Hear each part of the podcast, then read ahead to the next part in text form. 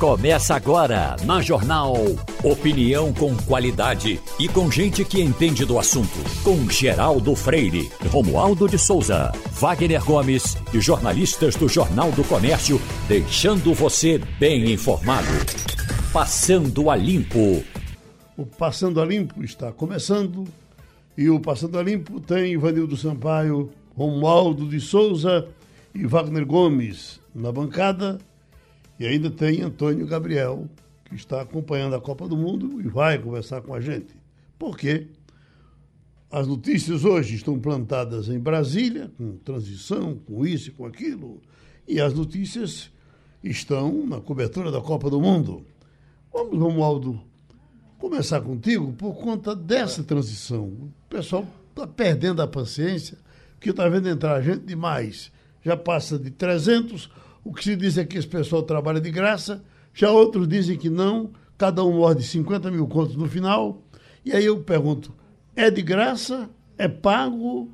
Ou, e funciona isso aí? Gente demais? Porque, Romualdo, as imagens que aparecem são muito paradas assim. A gente vê Luciano Santos, vê eh, Douglas, e a gente vê, não vê ninguém rasgar um papel, não vê ninguém empurrar um, uma, uma, caixa de lixo.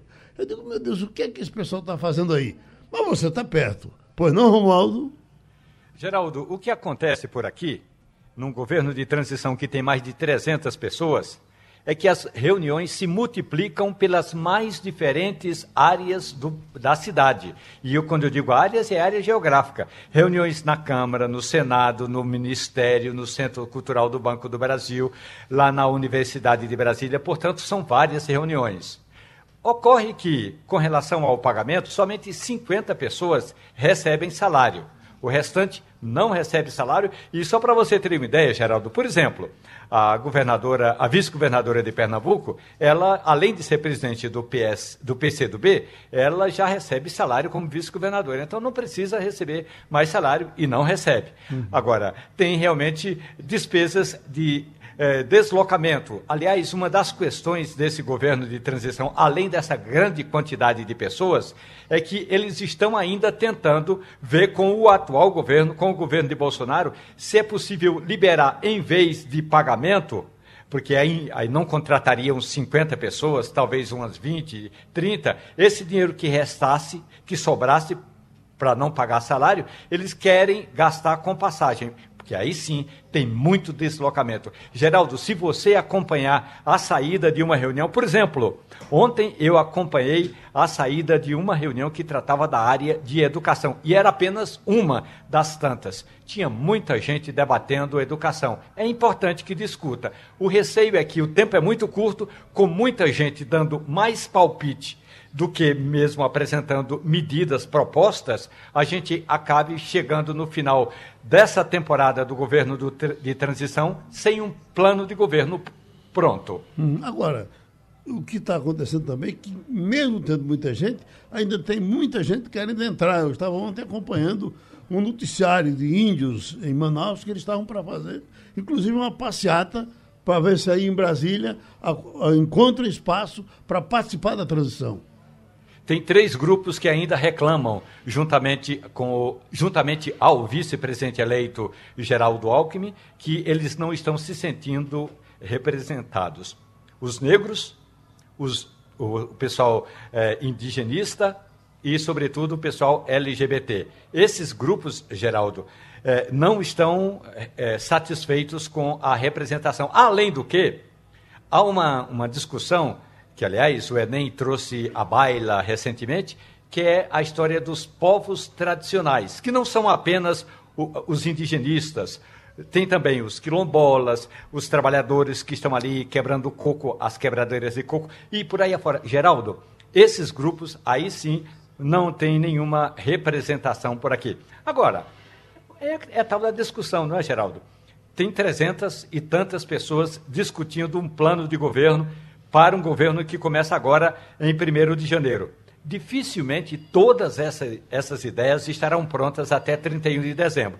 Aí quem assumir a pasta vai pegar é, um calhamaço de opiniões, vai formar ali, a partir daquele calhamaço, aquele monte de opiniões, formar ali um plano de governo. Oxalá.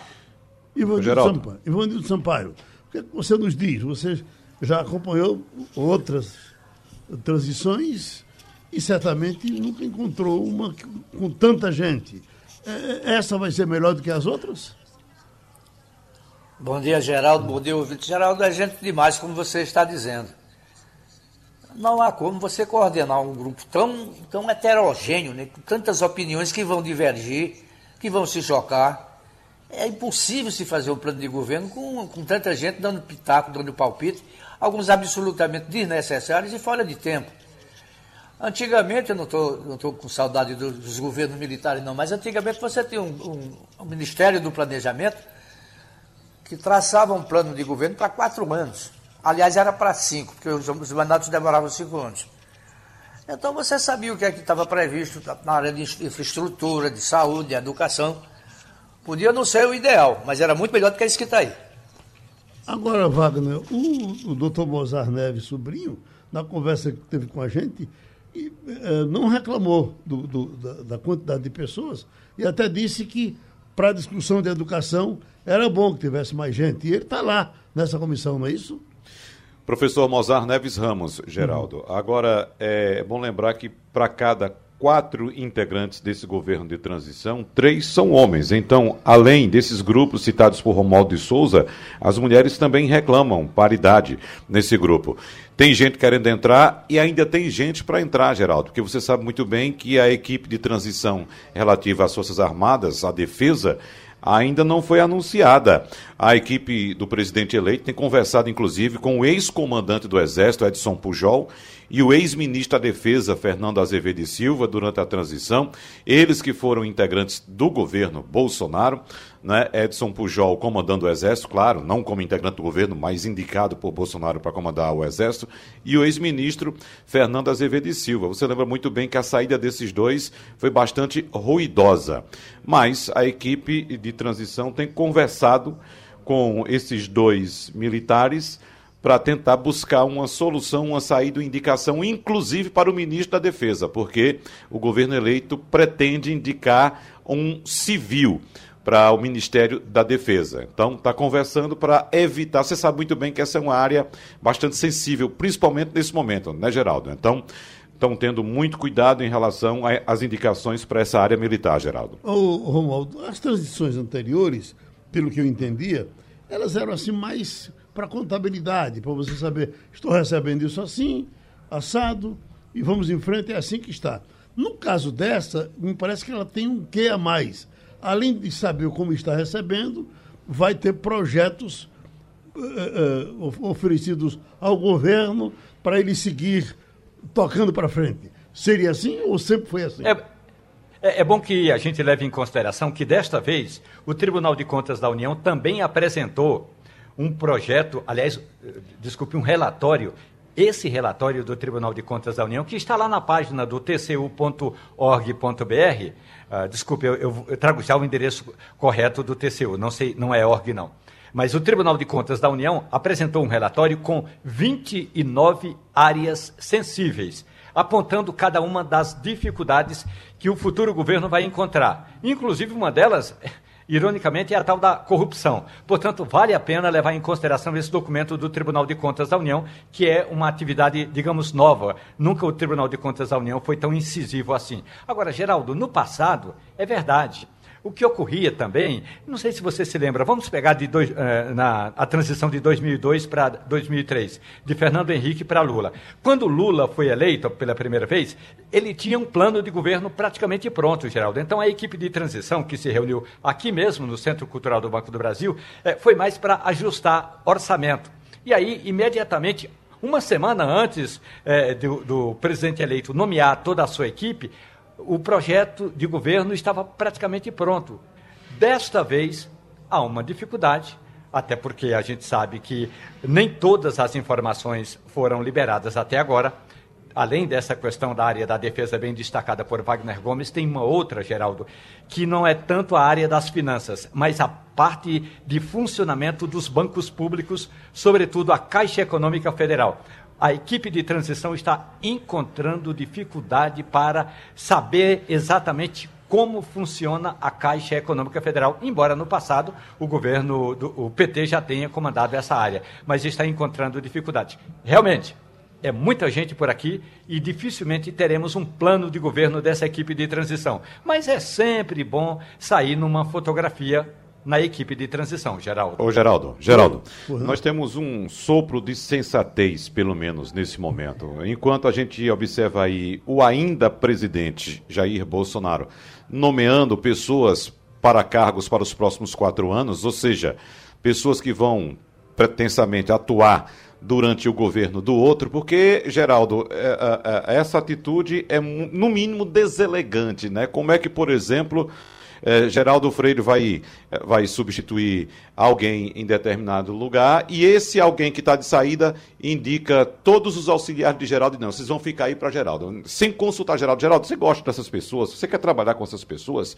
Então veja só, qual é o sopro de sensatez? Os comandantes das Forças Armadas planejam passar seus cargos para os oficiais generais indicados por Lula já em dezembro. Então, foi uma sinalização que os atuais comandantes fizeram. Ou seja, anuncie antes porque a posse, porque a ideia é que Lula já tome posse em 1 de janeiro, já com os comandantes nomeados por ele por ele, Lula. Então, a Força Aérea tem até data marcada para a cerimônia de transição do cargo, que é o dia 23 de dezembro. E as demais forças pretendem fazer o mesmo em datas diferentes, mas antes do fim do ano. Ou seja, estamos de saída, presidente eleito indique seus comandantes e já tome posse com os seus comandantes nos cargos efetivos. Romualdo de Souza, eh, os penduricalhos do governo Bolsonaro, por exemplo, o aumento dos enfermeiros, que estava naquela discussão, para a Câmara, para Senado, para Supremo. Esse, isso é um assunto que parou por completo e vai ser tratado com, pelo próximo governo? Geraldo, eu queria primeiro dar uma informação que eu fiquei devendo ao nosso ouvinte. Uhum. Meu amigo, minha amiga, se você digita tcu.gov.br,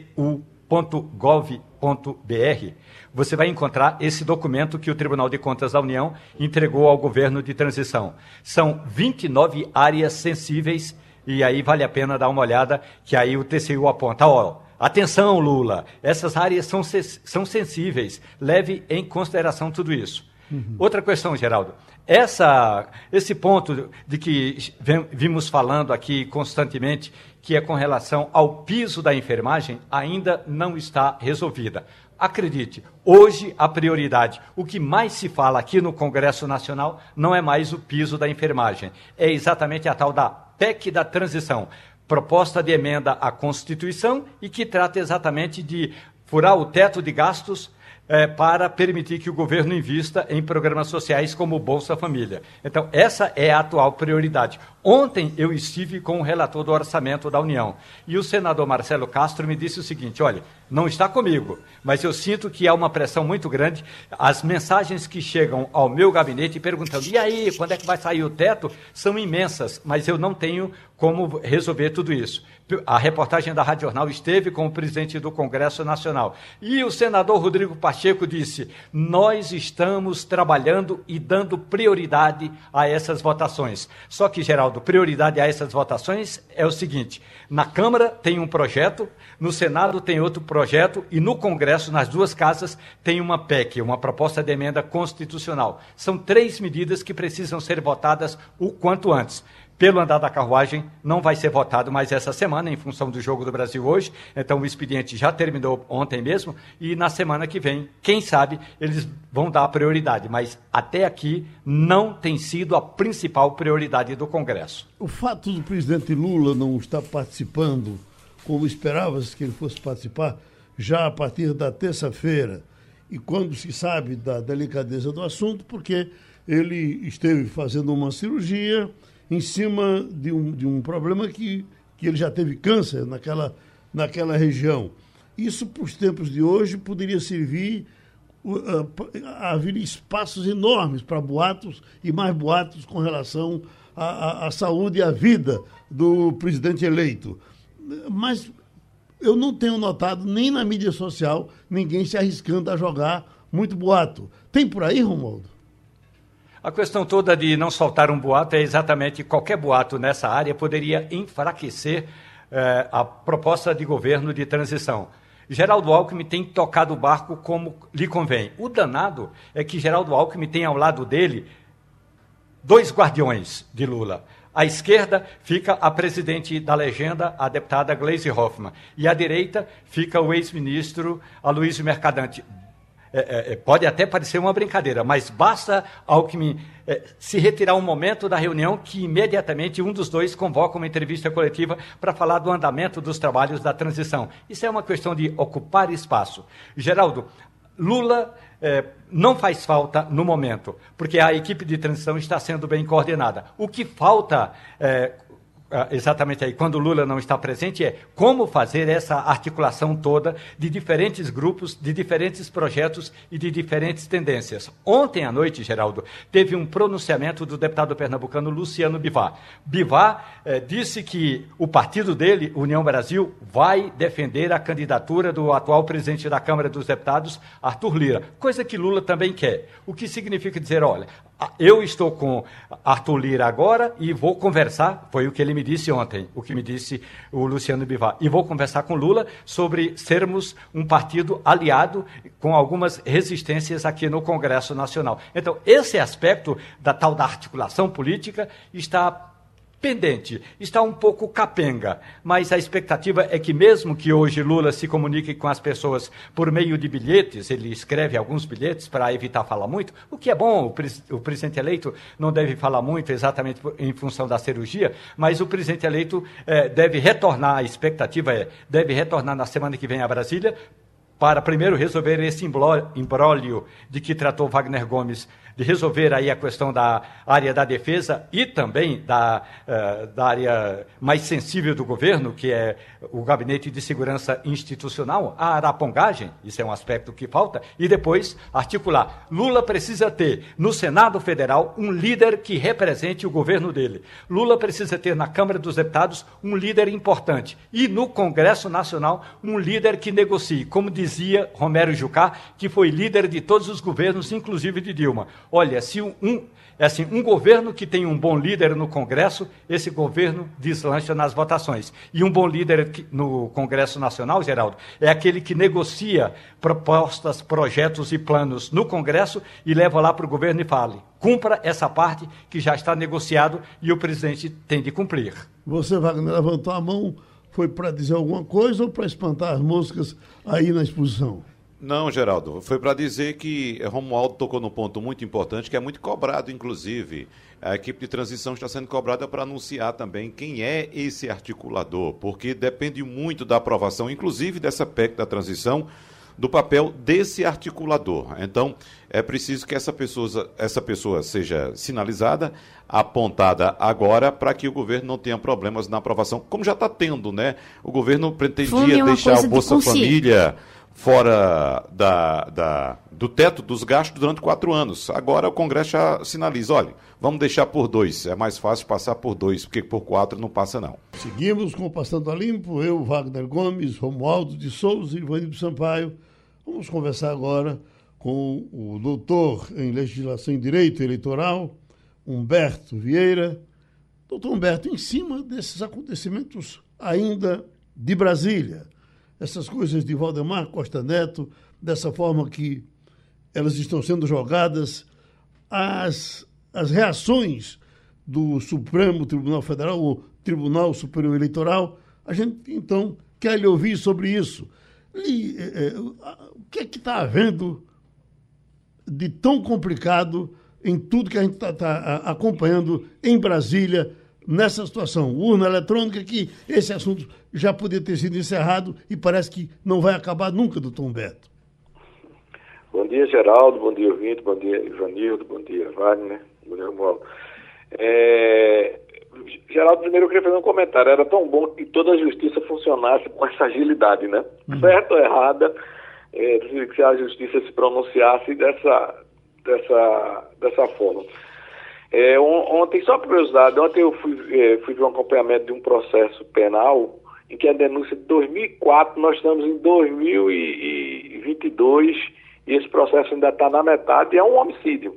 Então, é, a primeira coisa que eu gostaria de ressaltar é que era tão bom se, se a justiça funcionasse com a agilidade que o TSE tem funcionado, que o comportamento dos juízes do TSE. A gente sabe que é para uma situação localizada, que é a eleição ela tem que ter realmente uma agilidade, mas acho que a justiça como todo deveria ter essa percepção de como é importante ela ser ágil nas suas decisões. Veja, Geraldo, na, na realidade a gente vive um, um, um discurso, né? é, as pessoas usam, hoje a expressão mais usada é narrativa, você tem um, um discurso político que está tá tentando dar um sustentado jurídico, judicial a esse discurso. E o presidente do, do TSE é, entendeu que era, um, que era um discurso um discurso político, que aquilo ali, aquela ação tinha como, como função não a discussão real do, do, do, da eleição.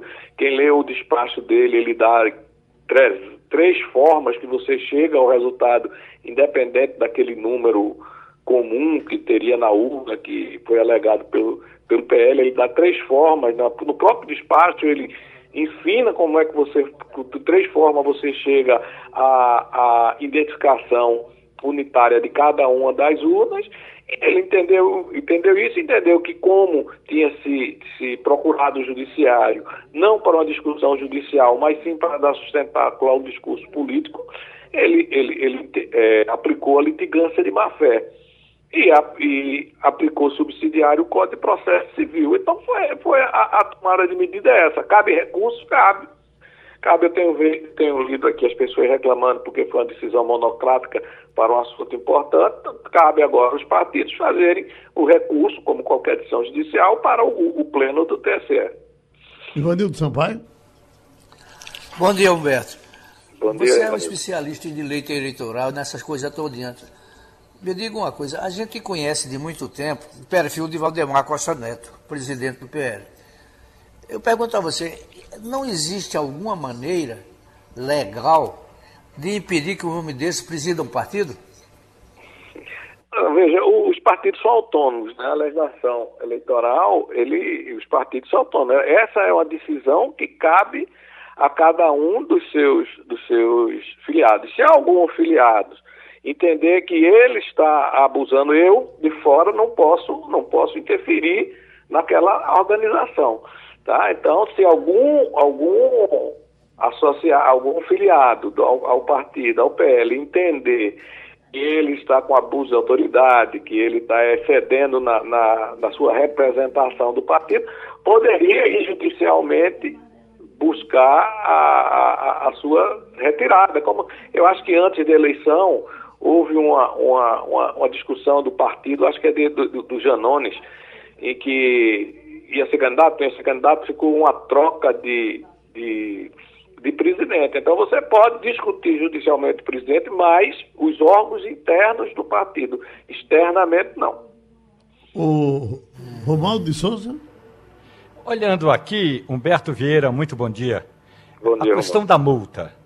Tá, a gente sabe que o, até a multa pode ser, e será, porque conforme eu recebi uma nota do Partido Liberal, tudo vai ser contestado, a decisão monocrática e a multa que foi é, é, aplicada pelo juiz Alexandre de Moraes.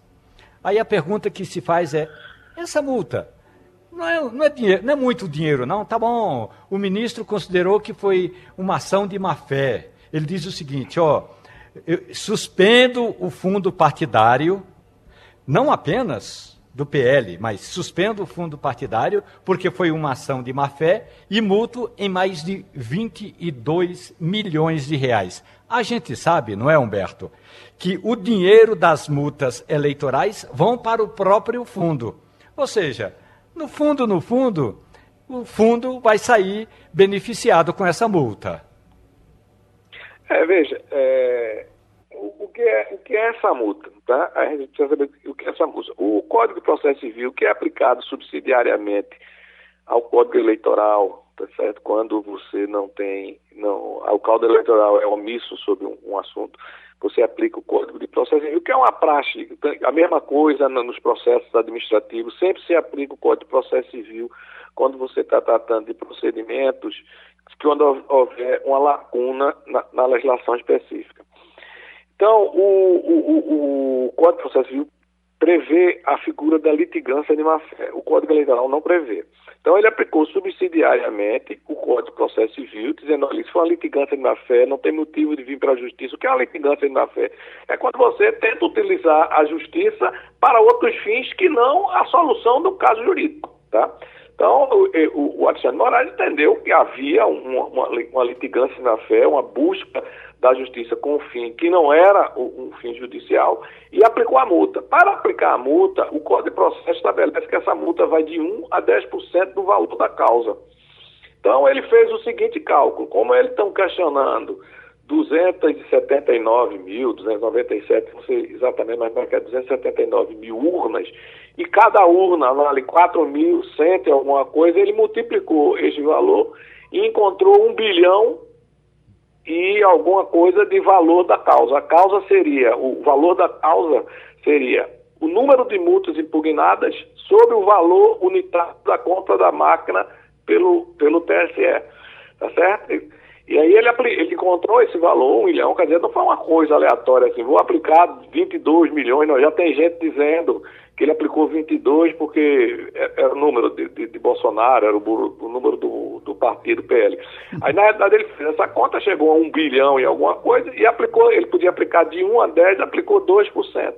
Esse 2%, é, ele equivale, se você olhar, a 50% mais ou menos do que recebeu ano passado o PL de fundo partidário. Então ele vai aplicar essa multa.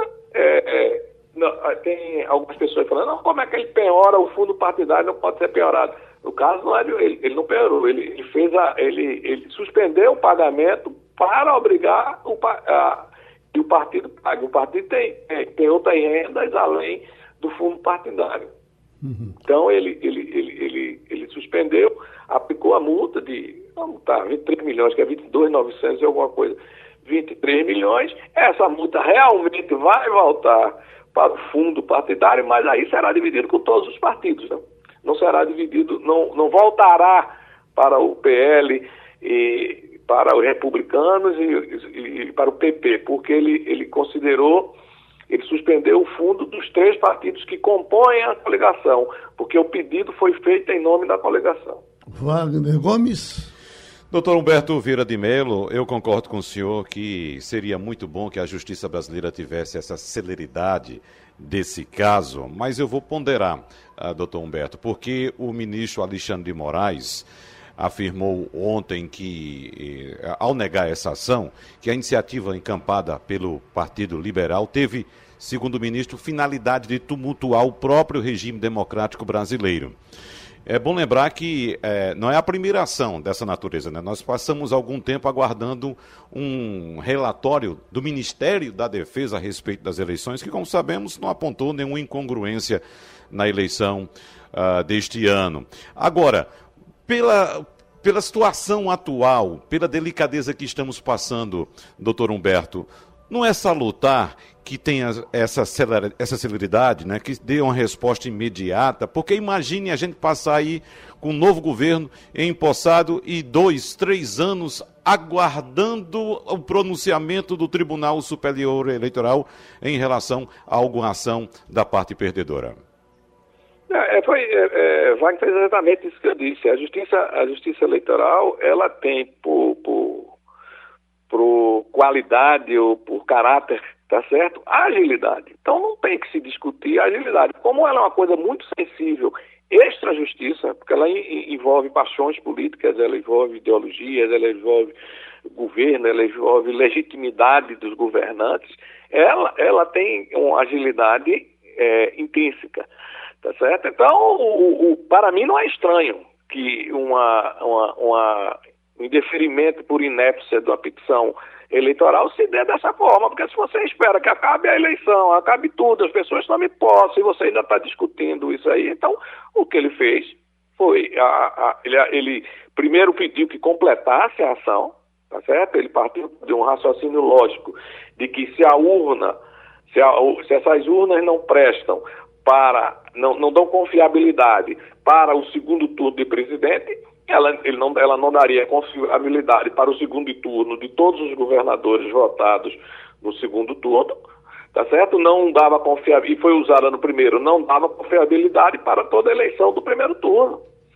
Então, ele, ele pediu, então, a, faça aditamento para que a verificação extraordinária seja feita sobre todo o processo, e não sobre é, uma parte do segundo processo.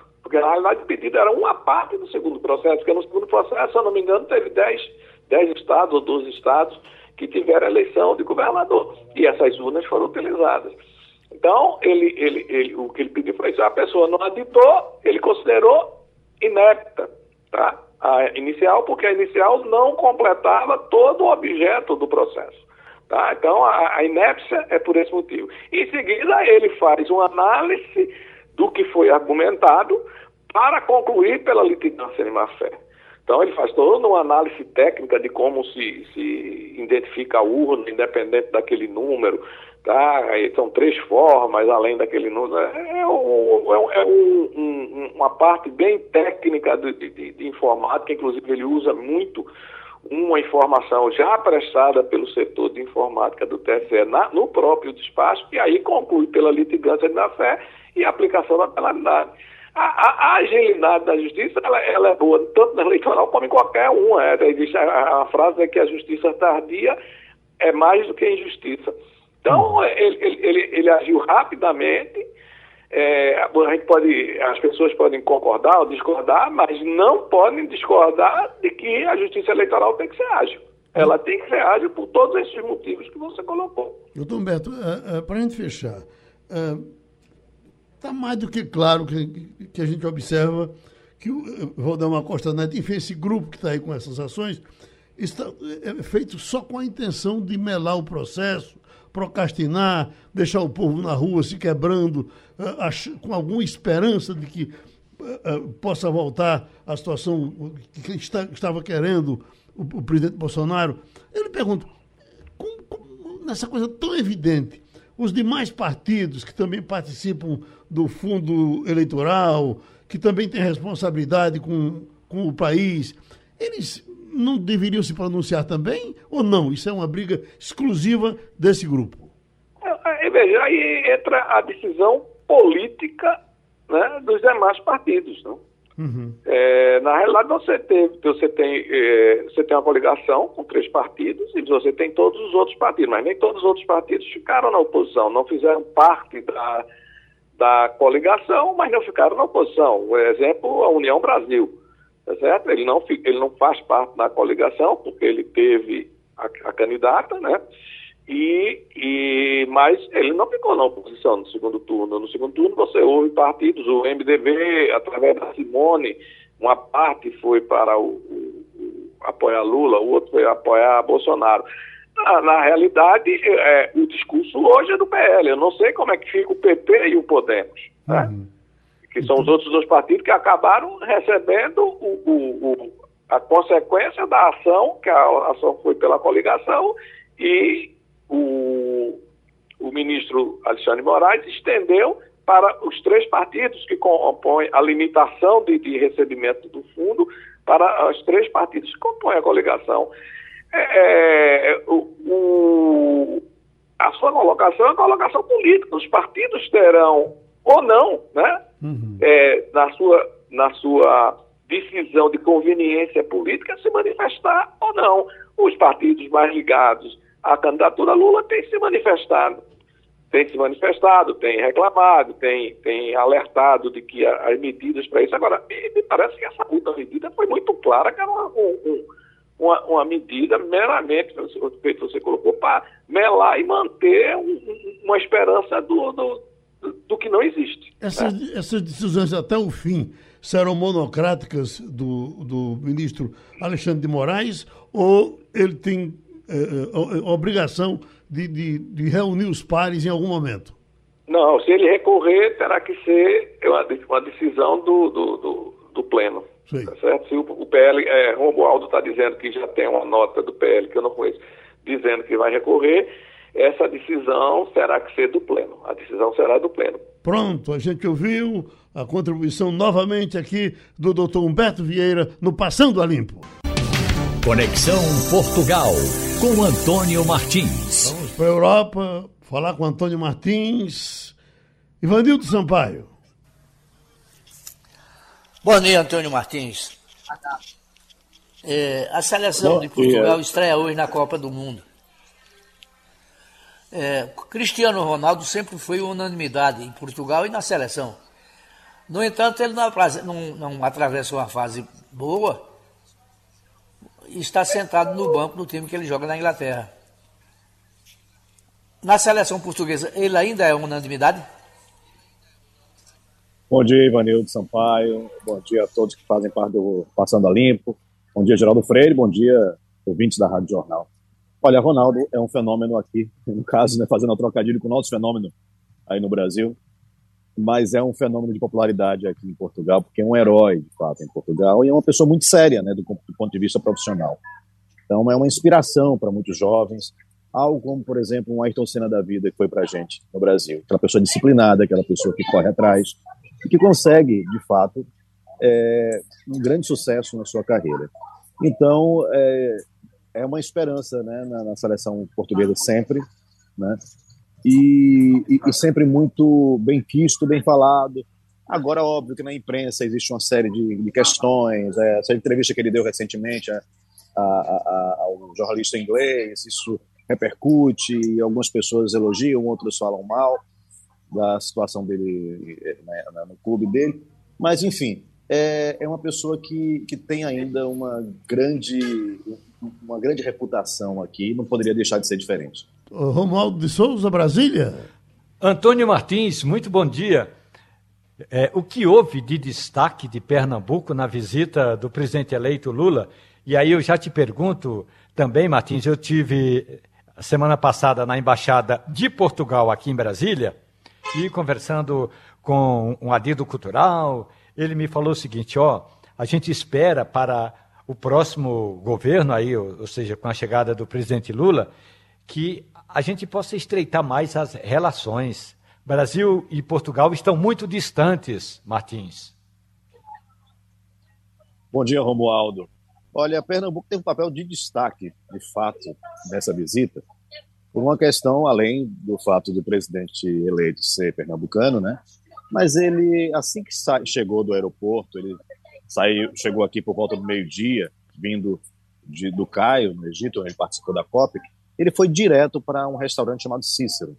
Esse restaurante é um restaurante do pernambucano Paulo Dallanora, né, que é na área financeira, foi banqueiro do Banco Gerador, e a, se mudou para Lisboa há mais ou menos um ano e abriu há alguns meses esse restaurante chamado Cícero, que nada mais é do que uma homenagem a outro pernambucano ilustre, que é Cícero Dias. Cícero Dias, grande pintor modernista, muito amigo de Picasso, pa, é, compadre de Picasso. Picasso era, era padrinho da filha dele, da única filha dele. Uh, Cícero Dias fugiu do Brasil, se exilou é, em Paris por conta do Estado Novo, e quando teve a Segunda Guerra, morou aqui em Lisboa. Né? E esse, essa, esse restaurante é homenagem a ele, é um, é um restaurante que tem é, comida francesa, mas é, com produtos, alguns produtos brasileiros, algumas inspirações né, que saem um pouquinho dessa caixa da, da culinária francesa. E é um, um, restaurante que tem sido muito é, frequentado aqui por brasileiros e por portugueses. Por acaso fica nessa rua aqui que eu estou, olha, um pouco mais para frente, eu não vou lá mostrar a fachada, porque está chovendo, né? Mas é uma, uma, uma rua muito é, gostosa daqui de Lisboa, num bairro muito bacana de Lisboa, que é Campo de Ourique, que é onde eu estou nesse momento, obviamente, um bairro tradicional, um bairro que vai passar aqui, daqui a pouco pode ser que vocês vejam os famosos bondinhos de Lisboa passando aqui, passa na frente do restaurante. Então, é um, um, foi, teve esse, essa questão do destaque nesse sentido e também porque o presidente ganhou, além de uma carta desses donos do restaurante, do Paulo Dallanora e da sócia dele, ganhou também um, um, uma peça de artesanato inspirada no, no, nas golas de caboclo de lança, né, que é do folclore pernambucano. Então, Pernambuco esteve muito presente nessa visita do Lula. Wagner Gomes.